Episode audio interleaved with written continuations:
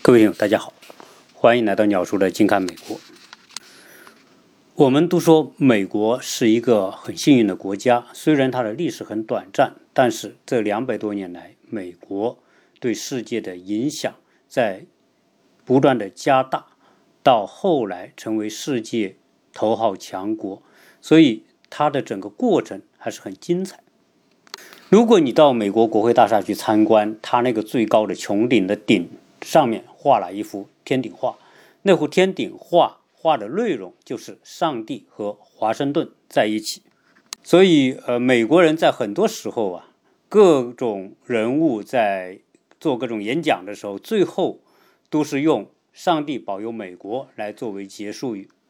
所以，美国，呃，受益于它诞生的那个时代。同时呢，受益于它的得天独厚的地理位置、丰富的资源，以及这个国家它是一个轻装上阵的、没有历史包袱啊，积极进取，造就了后来的美国。但是美国这一路走来，也并不是说呃完全一帆风风顺哈，它也遇到了很多的啊障碍啊。如果从历史上来说啊，除了两次独立战争之外，还有。啊，美国内战也是场大浩劫。到了一九二九年，美国爆发经济危机，大萧条到来。啊，那美国呢也是经历了非常大的挑战。所以，我们今天呢想聊聊美国的历史上的危机和美国的新政。呃，美国如果说到美国的新政，那当然大家都会联想到叫罗斯福新政。啊，在美国历史上呢，如果明确历史学家盖以新政这个概念的，那当然就是罗斯福新政。但是我个人认为，美国历史是有很多次的改革啊，这种改革就叫新政。实际上，包括美国内战也是一种新政，只是说它和一九二九年的大萧条罗斯福的新政，它的这个内涵和它的这种改革方向不一样而已。至于说一九二九年为什么呃美国率先会爆发金融危机啊，这里面啊还是要用一句话来说，这句话在圣圣经里面啊，罗马书曾经说了，说败坏之先人心骄傲，尊崇之先必有谦卑啊。这个我在上一期节目也讲到引用过这句话。那美国在二十年代就是这样一个状态。啊，为什么美国二十年代啊人心骄傲呢？因为大家看到，一九一八年第一次世界大战打完啊，一战打下来，当然主要是在欧洲打，美国当然毫发未损。欧洲国家打仗，那这个时候呢是需要很多的钱，那么钱从哪里来呢？很多，那就从美国借。美国这个时候呢具备了一定的财力啊，当然。欧洲这些大国争霸呢？那个时候的美国，在一九一四年啊，一战前夕，那个时候的美国是一个经济实力啊超级大国啊，它在经济上已经是世界第一。美国在十九世纪末期，它的工农业啊已经是世界第一。但是呢，由于美国奉行保守、孤立保守主义政策，就不干涉其他国家。啊，那他呢只管美洲的事务啊，就把整个美洲都作为自己的后院啊，我不管你，你也不要来找我的麻烦。所以在那种情况之下，美国啊在世界舞台上的这种分量还是有限的啊，基本上还是英法德几个国家啊为主，包括日本、俄国啊。那这种情况之下呢，打仗啊，欧洲国家还是。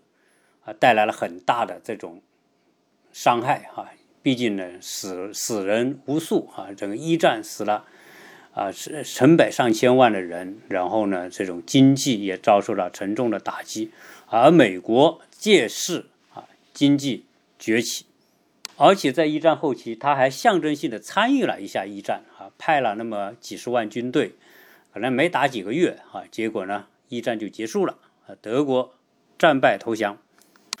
那美国呢？美国这个时候啊，表现出来就是一个投机主义分子啊。你说一一战打仗的时候，对吧？他看着你打，然后拼命卖军火，然后借钱给你们，啊，然后打到最后，基本上大家都精疲力竭啊，就是说旗鼓相当，精疲力竭。这个时候呢，美国的这个砝码参战就变成一个重要的砝码，所以他实际上他并没有派多少人去，啊，就是因为大家你旗鼓相当嘛，我这个砝码我放在英法协约国一边，哎，英法就有优势；我如果放在德国同盟国一边，那德国。就有优势啊，所以当然美国肯定是选择了在协约国，因为协约国里面有它最重要的盟友就是英国啊。美国和英国在历史上实际上就是一个大家庭当中分离出来的，所以怎么样来说也是属于亲戚嘛啊。这个美国英国这种这种关系啊是有历史渊源的，所以美国一战出兵支持英法，结果呢？在一战之后，美国就获得了参与国际联盟组建的这个话语权。所以，一建凡尔赛协定，美国是一个重要的国家。美国的威尔逊总统提出十四点纲领啊，在这个包括一战之后很多的殖民地国家，干嘛要将那些殖民地让他们独立，建立自己的国家？实际上。这个一战之后啊，这个就是大国之间的博弈和下棋，啊，虽然美国和英国是一条裤子的，对吧？大家是属于远亲，啊，都是属于历史上的亲戚，但是没用，毕竟英国是你英国，美国是我美国。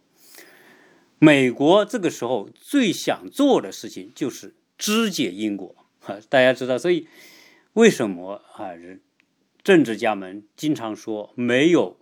永远的朋友只有永远的利益。那在美国历史上，美英各国的关系将这一点已经诠释的特别的清楚啊。所以美国提出十四点纲领，就是要让那些殖民地独立。那些殖民地独立，谁最有最多级殖民地啊？英国最多，其次是法国，再往后才有什么德国啊，或者是意大利啊等等那些国家。如果支持殖民地的解放和独立，那是对英国和法国是最大的削弱。啊，英国、法国靠着殖民地，他就已经是很富有了。现在把你的殖民地全部给他砍断，你看看英国国土又小，人口又不多，对吧？那些殖民地，你大家都独立了，对吧？不不再属于你的附属国了。那你看看，那那英法。这个国家的实力就受到大大的削弱，所以这里面涵盖着很强的这国际之间的这竞争和博弈。那德国本来是想借势崛起，结果一战又打败了，签订了这个投降协定，而且要巨额的赔款给给法国、英国，巨额的赔款还割地是吧？地也被人占了，铁矿、煤矿被人占了，啊，这英国受到创伤，然后，啊，德国受到了。啊，削弱英法的殖民地被肢解，所以一战下来，潜在的最大的受益者就是美国。一战之后啊，当然这个国际格局的变化呀，一战是瓦解了英法的殖民体系，但是瓦解并不等于彻底的这种击垮了或者是消除了，还没有，它仍然存在。所以，呃。在一战之后，美、英国和法国仍然掌握着很多的世界各地的殖民地，啊，它的肢解只是一部分而已，啊，实际上很多英法的国家到了二十世纪五六十年代还没独立呢，对吧？有的时候到很晚才独立，所以它是一个逐步瓦解的过程。所以一战之后呢，啊，国际舞台就出现了一定的变化，但是美国由于受益于一战。它的主要的竞争对手，像美国要崛起，那你只能是英法先要削弱。英法在一战当中受到了削弱，美国的崛起就是一路顺风顺水，对吧？一路高歌。所以打完一战之后，美国发了财，美国的国际地位也提高啊，美国各方面欣欣向荣。到了，你看。一八年打完，那不就很快就到一九二零年代嘛？一九二零年代不打仗了，那不打仗呢，那就和平发展呗。而美国这个时候就开始发力，啊，二十年代的美国欣欣向荣，啊，实际上那个时候的美国就相当于今这个二十世纪的这个美国和世界各国一样，怎么说呢？二十世纪是十九世纪末世界，特别是欧美的一大批的这种发明应用，在二十世纪初开始发力。啊，在以前，比如发明电呐，发明各种运运输工具啊，甚至飞机啊，各个都是在十九世纪末二十世纪初，呃，开始应用啊。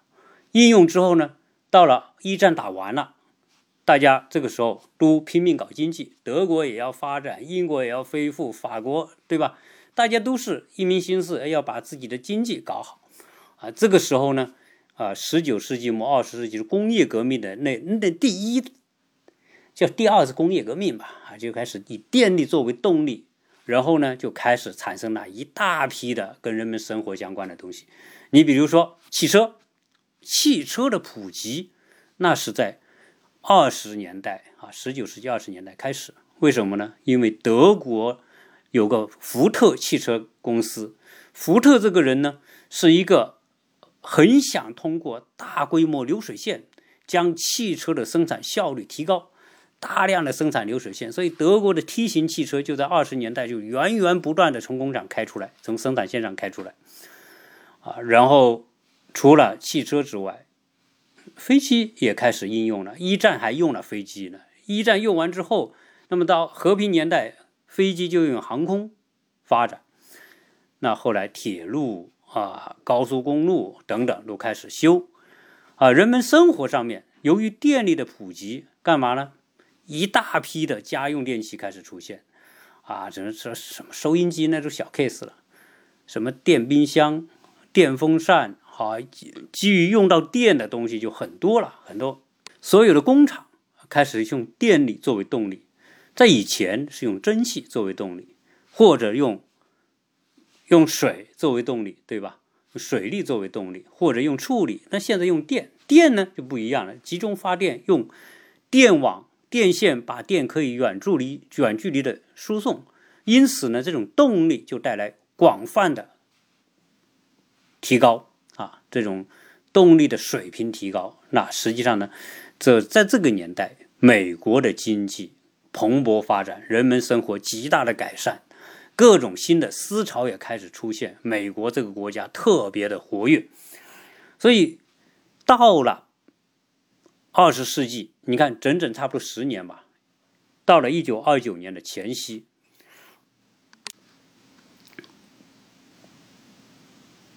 所以在这种情况之下，整个社会充满着一种啊投机的气息，啊，大家想着的就是要赚钱。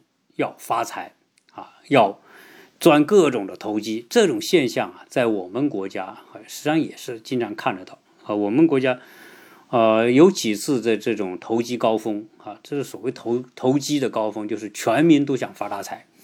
那为了全民发大财呢，那社会上就出现各种各样的机构，有什么投资顾问呐，然后各种总裁班呐，各种培训呐，拉帮结派啊，搞项目啊等等。呃，实际上我们在二十，就是在在二零一零年之后吧，这十年实际上就有很多这种情况啊，所以啊，这种疯狂的社会投机啊，就让大家忘乎所以啊。美国那个时代，那个时候啊，什么股票大作手啊等等，都是讲的那个那个时代。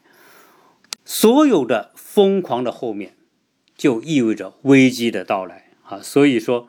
败坏之先，人心骄傲。那个时候的美国，那真是目空一切啊，生活都很美好，对吧？日进斗金，赚那么多的钱，赚那么多钱干嘛呢？享受啊啊！所以整个这种泡沫就开始无限制的这种滚动啊，整个一片这种啊啊这种景象呢，我觉得大家就觉得好像这个这个。世界再也啊不会有危机的那种感觉，有多少钱都敢去投啊！所以在那个时候意味着什么？意味着整个市场它已经失衡了，啊，由于投机过度的投机，啊，带来什么？带来整个市场最后的这种不能够周转，啊，实际上那个时候美国，就是说大家都改善生活，所以呃，美国很早就开始干什么？鼓励消费，发信用卡。同时呢，呃，大家用分期付款来购买很多东西。你想想，要那个时候要要买车，还买房，买各种家用电器，那要很多钱。那个时候，对吧？那你这个钱，为了鼓励大家消费，那你就向银行借呗。所以现在分期付款，但全世界都分期付款。那我们国家也很多分期付款。嗯，这淘宝上买个东西还分期付款呢，对吧？所以。所以，分期付款这个概念呢，已经变成了一个全世界通行的。什么叫分期付款？分期付款就是拿明天的钱来做今天的消费。啊，这种情况之下，那银行也当然繁荣了。银行你就需要你借钱嘛，他就赚利息嘛。啊，所以大量的钱投入到各种消费啊，各种投机领域，在这种用。明天的钱来做今天的消费，这样一个情况，实际上就是全社会都进入了一个多米，就是叫庞氏骗局的这样一种怪圈里面，啊，大家都要通过快速的周转，但是经济的周转它总是有一定的限制的。当你借未来的钱借的太多的时候，银行是一个吸血鬼，对吧？银行怎么吸血鬼？鼓励你借钱，然后呢，我收利息。但是，当由于你这个摊子铺的太大，你的欲望太大，野心太大，你的投机项目太多，你的杠杆使用的杠杆太大的时候，只要一不小心，就会触发什么？触发系统性风险。啊，大家如果看我我谈这个的时候，大家说我在看我画画的时候，我不就画了一个吗？啊，我们的心脏就是我们的有一画画的是个心脏，说我们人的生命啊，承载不了我们人内心的欲望啊。那美国那个时代就是这种状态，结果呢，同氏骗局崩溃，多米诺骨牌就是只要有一个关键领域的多米诺骨牌倒下，银行感觉到危机，银行感觉危机干嘛？本能的就我就抽资金回来，这个繁繁荣的前提是什么？繁荣的前提是经济的快速周转，血液就像什么？就像人跑步，你走路的时候血液循环慢，你躺着血液循环更慢。但是呢，你运动血液循环加加快，你剧烈运动血液循循循环那你就就就就无限制的膨胀，血脉膨胀那种感觉。哎，美国在大萧条之前，就是整个社会血脉膨胀。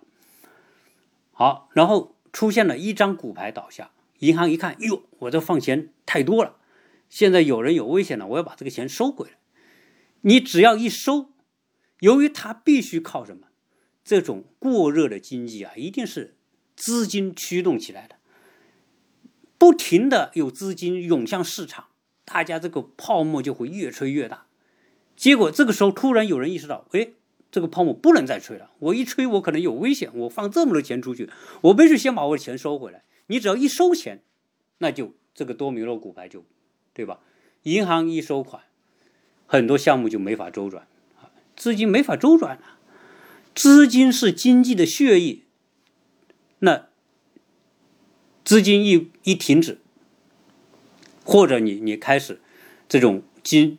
金融的活跃度下降，啊，很多项目你就无以为继，啊，所以这种情况为什么在一九二九年的十月二十四号星期四这一天，啊，会出现黑色星期四？美国的华尔街的股市大崩盘，股市是整个西资本市场的这个核心，那股市一崩溃。意味着其他各行各业，因为很多做实业的也是和股市结合在一起的，或者你钱投在股市了，或者你的公司上市了，总之，对吧？你都跟资本市场有千丝万缕的联系，有的就有很重要的联系。你现在股市一崩盘，各行各业就立刻打回原形。一九二九年经济危机，结果不出几个月，美国的经济回到一九一三年，就是一战之前那种情况之下，那么八万六千多家企业顷刻之间，由于资金断裂了，陷于破产。美国啊，企业破产之后呢，那也一样，我就还不了银行的钱，银行的钱收不回来，银行也只能跟着破产，所以。五千五百多家大大小小的银行也宣布倒闭，结果呢，欣欣向荣的经济就戛然而止，失业人口从只有一百五十万失业人口，这个时候美国是一亿多人口啊，对吧？一亿多人口只有一百五十万人。失业，说明他失业率很低呀，经济很繁荣，大家都能找到工作啊，只有百分之一不到百分之二的这种失业率，对吧？结果呢，突然失业到了一千七百万人失业，那恨不得百分之百分之十六、百分之十几的这种失业率，失业了，对吧？生活没着落了，东西买不食买不起了，买不起之后。你的企业怎么办？工厂怎么办？工厂生产东西有谁要？没人要。你的汽车没人买，电器没人买，房子没人买，衣服没人买，食物没人买，农产品没人买。美国的很多食物是用农产品做的，什么牛奶呀、玉米呀这些小麦呀，对吧？那都是做食物的原料。食物卖不出去，农业也，你也也接着破产。所以才会出现说啊，这个万恶的资本主义，对吧？在经济危机的时候生产过剩了，结果呢，为了抬高价格，把牛奶倒到河里、倒到海里，对吧？然后各种蔬菜、水果、粮食就放在田里面，用拖拉机给它碾碎，啊，就是说，说实际上呢，这不是说这个哪个国家是这样，到了经济危机，东西卖不出去，哪个国家都一样。一九二九年经济危机到一九三三年这四年当中，在任的美国总统是美国第三十一任总统，叫福福佛啊，福佛这个是翻译过来的啊，这个翻译叫叫叫刘胡兰的胡吧啊，姓胡的胡啊，佛呢就是啊这个佛山的佛啊，那叫福福，反正这不好念哈。就这个家伙呢，当总统之后呢，当危机发生之后，哎，他不得章法，干嘛呢？首先，经济危机来了，他仍然说我要保持市场的自由放任。对我们美国啊，那是自由市场、自由经济啊，我们鼓吹的就是民主和自由嘛。那我的市场必须保持开放。好，市场开放。你想到了经济崩溃的时候，这个链条已经被彻底打散打乱了，你还什么放任呢？你放任的结果就是，你生产多少东西都没人买，对吧？种出多少东西了没人要，这就放任的结果。所以会加剧什么呢？加剧这种恶化。就像说我。这个我陷入这个危机的时候，你还不去管控的话，这个危机会进一步加剧。所以美这个大萧条为什么持续那么多年，就和这个佛佛一开始就无所作为啊，觉得这个东西让市场去管就好了，反对国家来干涉啊。你国家我们一向是国家不干预经济的，对吧？但是呢，由于他采取的这种措施，所以导致。美国的经济危机进一步加剧，当然不光美国经济危机，欧洲全欧洲也经济危机，中国也那时候的中国在蒋介石时代也经济危机，啊，那在这种危机之下，就会出现一个后果，什么后果？大家都觉得这资本主义不行了，对吧？你这放任自由的这个资本，资本最后就会坏事啊，那所以就出现什么呢？大家会觉得，哎，这个资本主义不行了，对吧？就像列宁说的，这个资本主义就是自己掘墓人。你看现在都要进坟墓了吧？呃，大家觉得，所以很多国家就出现，哎，我们是不是跟着苏联，对吧？学苏联的，啊，社会主义。那德国出来一个家伙叫希特勒，他说：“我们不能学苏联，但是呢，我们要用国家管控社会的方式。”所以希特勒在一九三三年上台，所以大家看到就是大危机，德德国在大危机啊，经济危机，一九二九年也是遭受重创啊，他人家一战还打了那么多仗。还损失那么惨重，而且还要交付那么高额的赔款，对吧？根本就扛不过去。所以呢，德国也不行，民这个这个老百姓怨声载道，对吧？威玛共和国岌岌可危。这个时候，阿道夫·希特勒鼓吹国家社会主义，那就是国家社会主义工人党嘛，他就通过这个国家社会主义工人党。在民间大量的呼吁，各种的演讲，各种宣传他的这种纳粹的主张，对吧？那当时那个在德国那种情况之下，你这些政客拿不出办法，这个跳出个希特勒，说我用国家社会主义的方式，对吧？来管控这个社会，来挽救经经济危机，要改善人民生活，要让老百姓，对吧？现每个人桌上有面包有牛奶，那个时候有面包牛奶就大于一切，对吧？那都听他的。所以希特勒这个纳粹党参加竞选的时候，很快，那希特勒，你想想，他他实际上二战之后还是一个一个小士兵呢，一个下士呢，对吧？一战之后还受过伤呢，然后然后在军队里面混混，完了后来呢就从从政参加这个。经济危机一来，希特勒的这个纳粹党立刻在德国受到疯狂的追捧，所以他在一九三三二年，希特勒成为纳粹党的这个元首党魁。一九三三年，希特勒就上台成为德国总理，进而成为德国的元首。说明什么？说明当时的民意要求改革啊。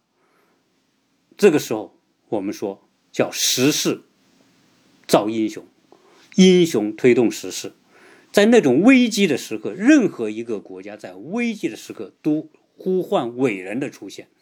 啊，这个无限的这种这种事例已经证明，中国在危难的时刻，对吧？出了多少这个伟大的人物啊？改革家、政治家、军事家啊！实际上，我们说中国共产党就是在那样一种国家。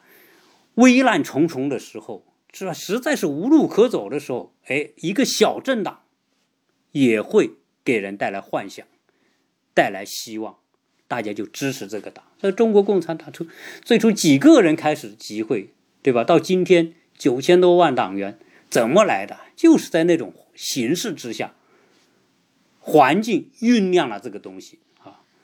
那德国的纳粹党也是环境酝酿出来的。啊，希特勒上台之后，他确实做得好。这个我们可以单独拿一期来讲讲希特勒。希特勒真的是一个怪人啊，很怪。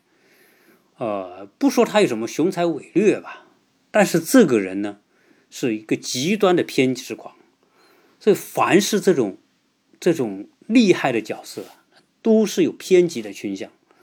哎，你看我们现在这个川王，川王就是个特别偏激的人。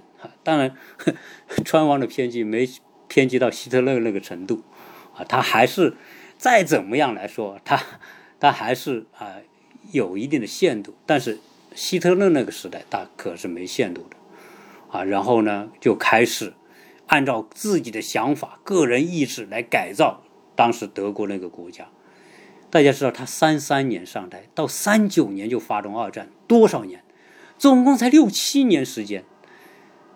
对吧？经济危机爆发到三九年，十年时间，德国的经济飞速发展，老百姓生活极大的改善。德国搞了希特勒时候命下令生产一种汽车，就是大众汽车。那大众汽车到现在还有，就那个时候出出台的。然后大众汽车为什么叫大众汽车？就是我保证每个德国人家里，对吧？都能够有汽车开。德国这家机器一旦启动，在极短的时间里面就一扫一战失败的那种废气，啊，各方面蓬勃发展啊，欣欣向荣，政府管控经济，然后大型的项目、高速公路，然后大型的这种工厂、钢铁厂，各种生生产各种设备的工厂，所以德国这个这个民族真的有时候想想也是很可怕的一个民族。啊，然后到了三八年，希特勒德国就准备好了开战，军事在欧洲绝对首屈一指，而且他使用的是最新的这个军事战略，啊，结果在那种情况之下，什么凡尔赛条约自动就瓦解了，就就就就这就不用管了，对吧？我还什么给你赔款呢？什么占领这些地，占领那个，直接把地方全部收回，啊，然后就开始他的这个一系列。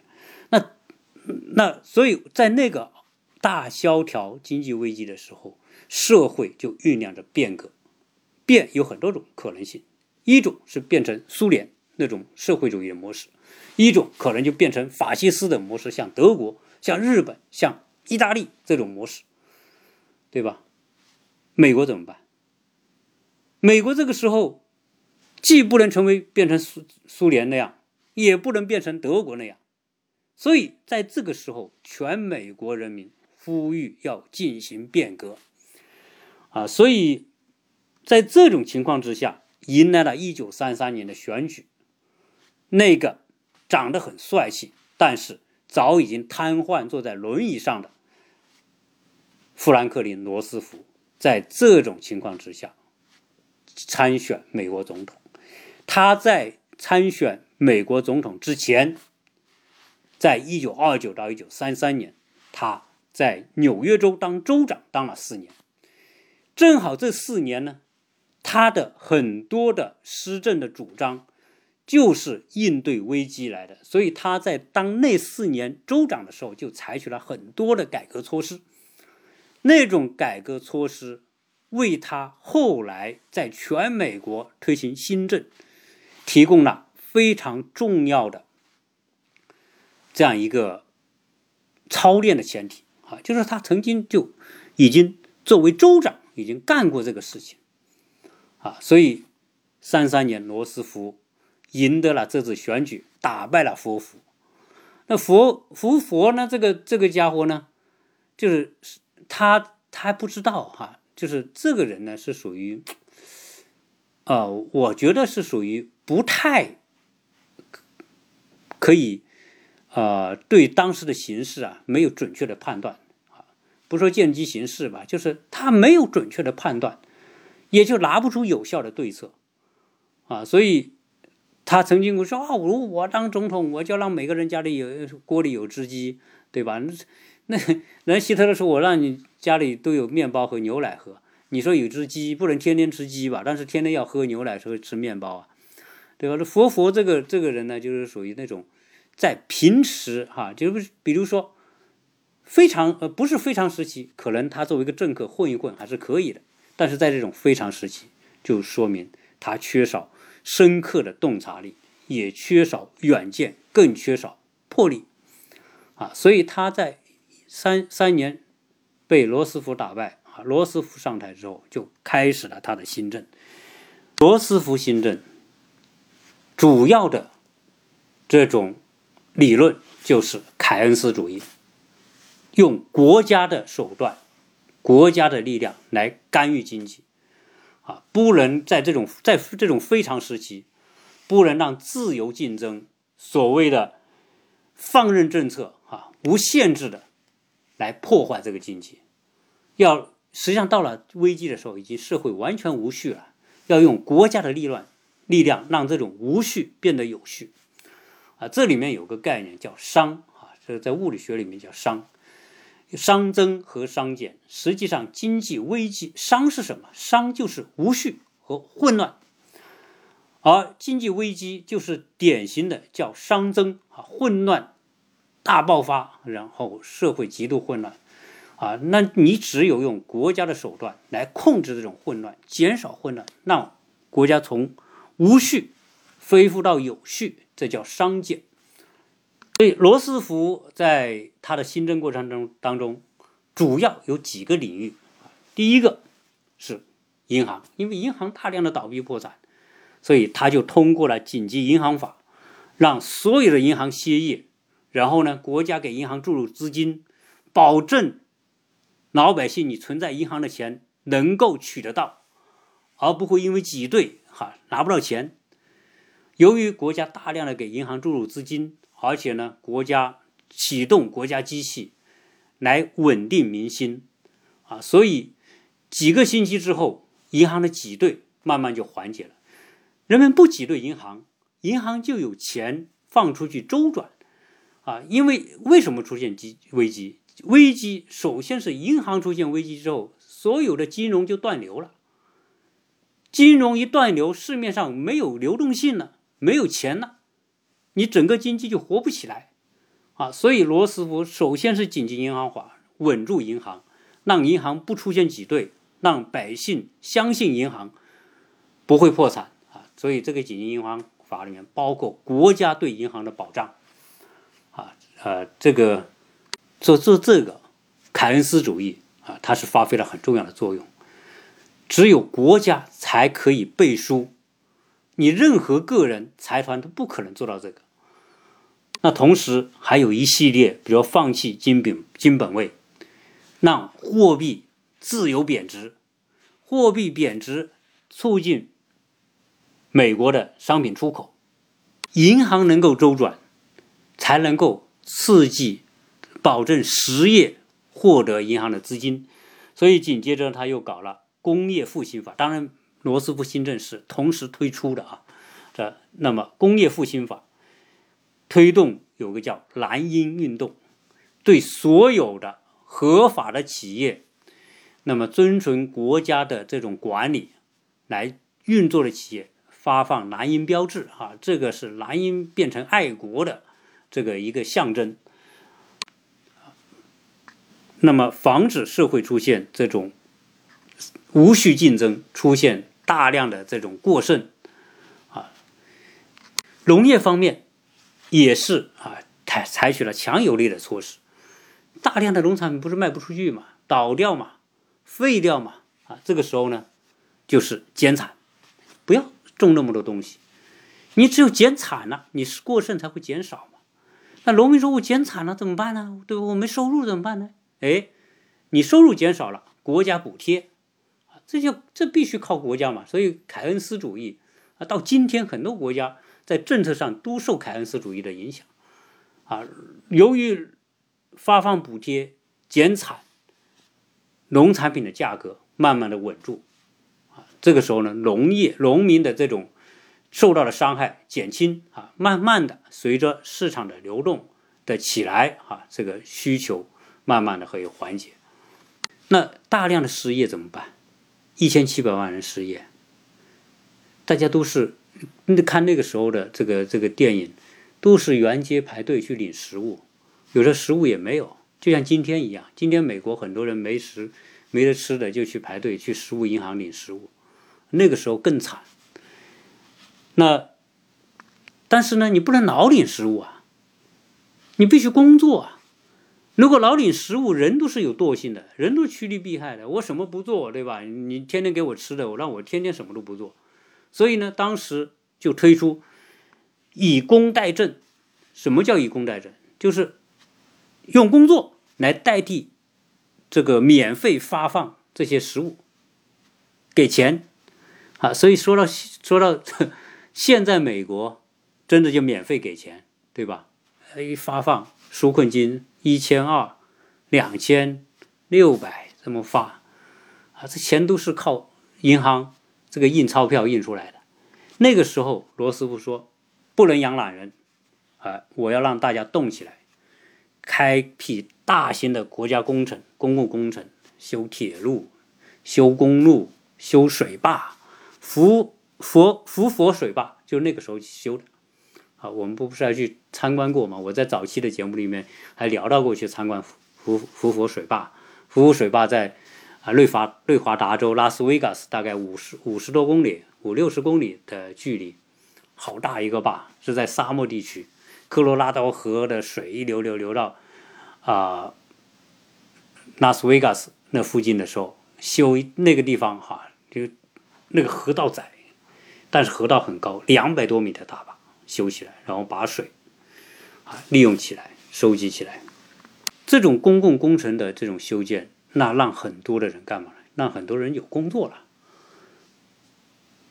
另外，光是以工代赈还不够啊，毕竟这么多人都陷于困境当中，所以呢，又颁布了社会保障法，让那些退休的老人哈可以拿到养老金，可以拿到退休金，还能够买到养老保险啊，然后失业的。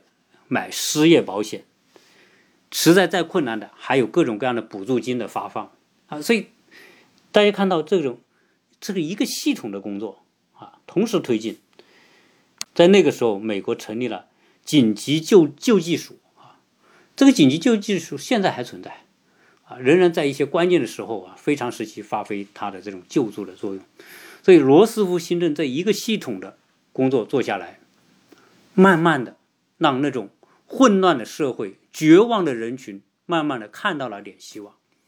罗斯福在推出新政的同时，他要通过他的推特，对吧，来稳定民心。大家说推特，推特不是现在才有吗？那个时候罗斯福哪有推特？对，那个时候罗斯福说是没推特啊。我是借用推特这个概念。罗斯福那个时代有什么？有收音机，他就专门开辟一个节目，到了晚上。他就坐在他家的火炉边，然后美国几大广播公司的，对吧？就在他的家里的这个火炉边，他就对着这些各大广播公司的话筒，以聊家常的方式来聊他的改革政策。所以罗斯福是高手啊！那他的这种炉边谈话，告诉大家国家要怎么做。我们要怎么做？我们的目标是什么？我们有什么样的资源？我们用什么样的方式和手段？为什么可以有效果？让大家建立对政府的信心。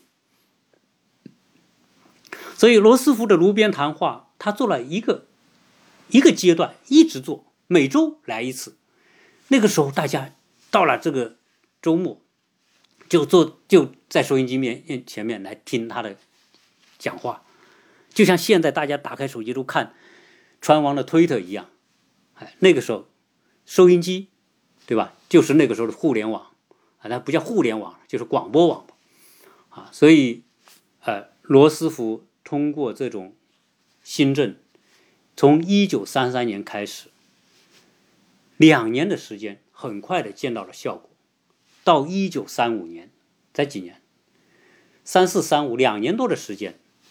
美国慢慢的从危机当中走出来，到三五年的时候，基本上恢复到了这个经济危机之前的那种水平。那二九年嘛，到三五年，这不已经过了六七年了嘛？啊，经济开始走出大萧条，啊，到再往后面，当然就越来越好。到了再过几年，希特勒发动第二次世界大战。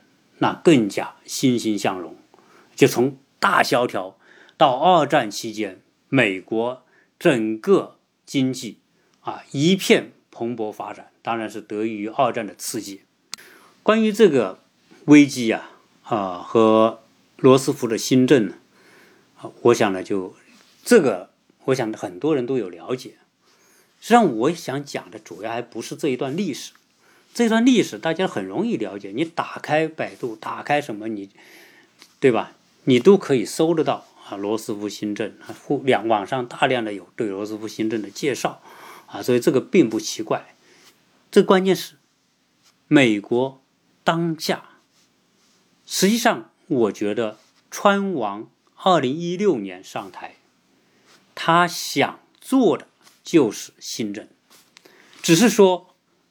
历史学家没有给他这样一个概念，叫川王新政，没有啊，只有罗斯福新政啊。因为什么呢？因为罗斯福新政已经成为美国从危机走出危机走向繁荣的一个标志性的一个一个阶段和事件，还没有哪个人后之后还没有哪个人具有罗斯福那样的对美国的贡献，对吧？所以呢都不敢说啊给他报以新政这样一个概念。但是我觉得川王上台是想搞新政，呃，实际上为什么呢？因为大家可以看得到，呃，川王上台之后所做的一系列的动作，都是要变革美国社会，他政治上要跟传统的政治阶层，对吧？要要不说决裂，基本上呢就要要变革他们。他不是一直说华盛顿沼泽嘛？啊，你这个所谓的精英，对吧？只管你们自己的利益，啊，利益输送啊，影子政府啊，对吧？你不管这个美国传统的那批美美国人，现在陷于水深火热之中，你们不管，所以要要求变革。你看他，就得这种主张就得到很多人支持。为什么川王有那么多的粉丝啊？啊，实际上他还是有他的这种啊，对当下的实际的观察。那后来呢？我们也看到这个他的呃政策里面，从原来的这种做世界警察要收缩，我才不管你其他国家的事呢，对吧？我管好美国的事，美国优先，美国第一，对吧？我的使命就要让美国伟大，你们其他国家的事情自己搞定，对吧？撤这个各个地方撤军，大家从。阿富汗撤军，从伊拉克撤军，从叙利亚撤军，撤撤撤，为什么撤？我花钱为别人打仗干嘛？犯不着，对吧？啊，我 这个商人就是这样算账的嘛。然后呢，收钱，对吧？我不能撤军的地方，我保护了你，给钱，收钱。再往后呢，这个我要平衡贸易赤字，所以就出手。大打贸易战，全方位对全世界打贸易战，这叫美国对全世界贸易开战。但是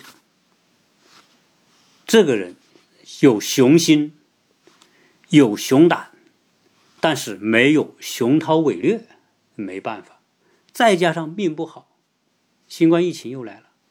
新冠疫情一来，这 就看得出，如果真的是。了不起的伟人，那你出现什么样的危机，他都能够找到一个当下最有效的办法，那才叫伟人，对吧？而不是说我做这件事我可以做得好，是吧？贸易战我可以打得好，新冠疫情我就打不好。那如果你新冠疫情在两千年之后，新冠疫情就是这个主要的矛盾，对吧？聚焦在新冠疫情，你打不好，你还成叫什么伟人呢？对吧？你还叫什么英雄呢？对吧？时时势出现了，按理来说，应该造就一个伟人，就像大萧条造就了罗斯福，对吧？美国南北分裂，美国内战造就了林肯，美国殖民地和英国之间的矛盾造成美国独立，美国独立就造出就了一批美国国父，国父当然这个代表就是华盛顿。所以，任何一个危机的时刻啊，就是造就伟人的时刻。但是问题是，当下的美国，应该说，它虽然不像二九年的大萧萧条那么啊短暂的大爆发，但是实际上现在美国的情况，如果从重里往重里说，那有可能不次于大萧条所面临的局面。而且这种局面会有更加深远的影响。美国面临着走下坡路，同时呢，还面临着强大的竞争对手的崛起。在这种情况之下，如果你只是有雄胆，没有伟略，啊，那那就会把事情搞得更糟。为什么？一个有胆。就有战术没战略的人，那更糟糕，因为你有战术啊，你就乱打，对吧？你你够胆，别人不敢干的事我就敢干，别人不敢得罪的人我敢得罪，那就更糟糕。因为什么？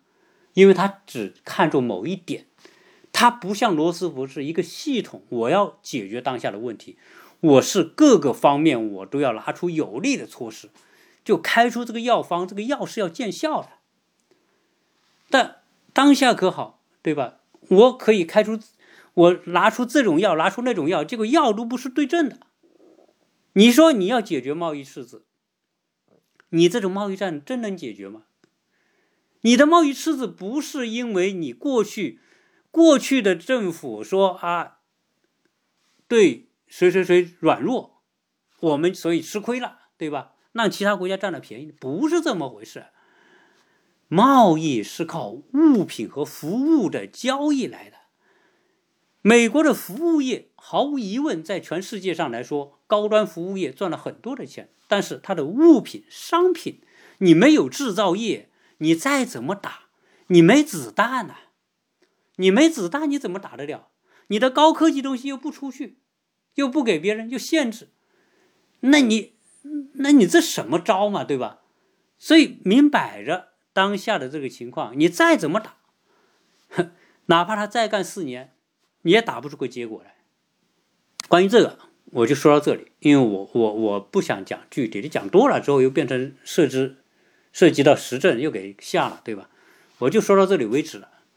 因为我讲罗斯福深圳新政是想讲当下美国事实上也需要一次深新政，但至于说当下的美国。会不会有新政？我想下一期再跟大家聊。因为当下两任总统所要做的，就是要在美国开展一场类似于新政那样的政治上的强有力的针对他面临的问题来采取的对策。但是从过去四年来看，显然有。手段，但是没效果啊，因为那个手段没有针对啊，所以有可能的话啊，我们下一期来聊一聊当下美国能不能出现新政？如果出现，谁来推进这个新政？假如说没时势造英雄，英雄创时势。假如说没有一个真正的英雄，或者是个伪英雄。或者他就不是英雄，你把他放到这个位置上，他也很难推出当下的新政。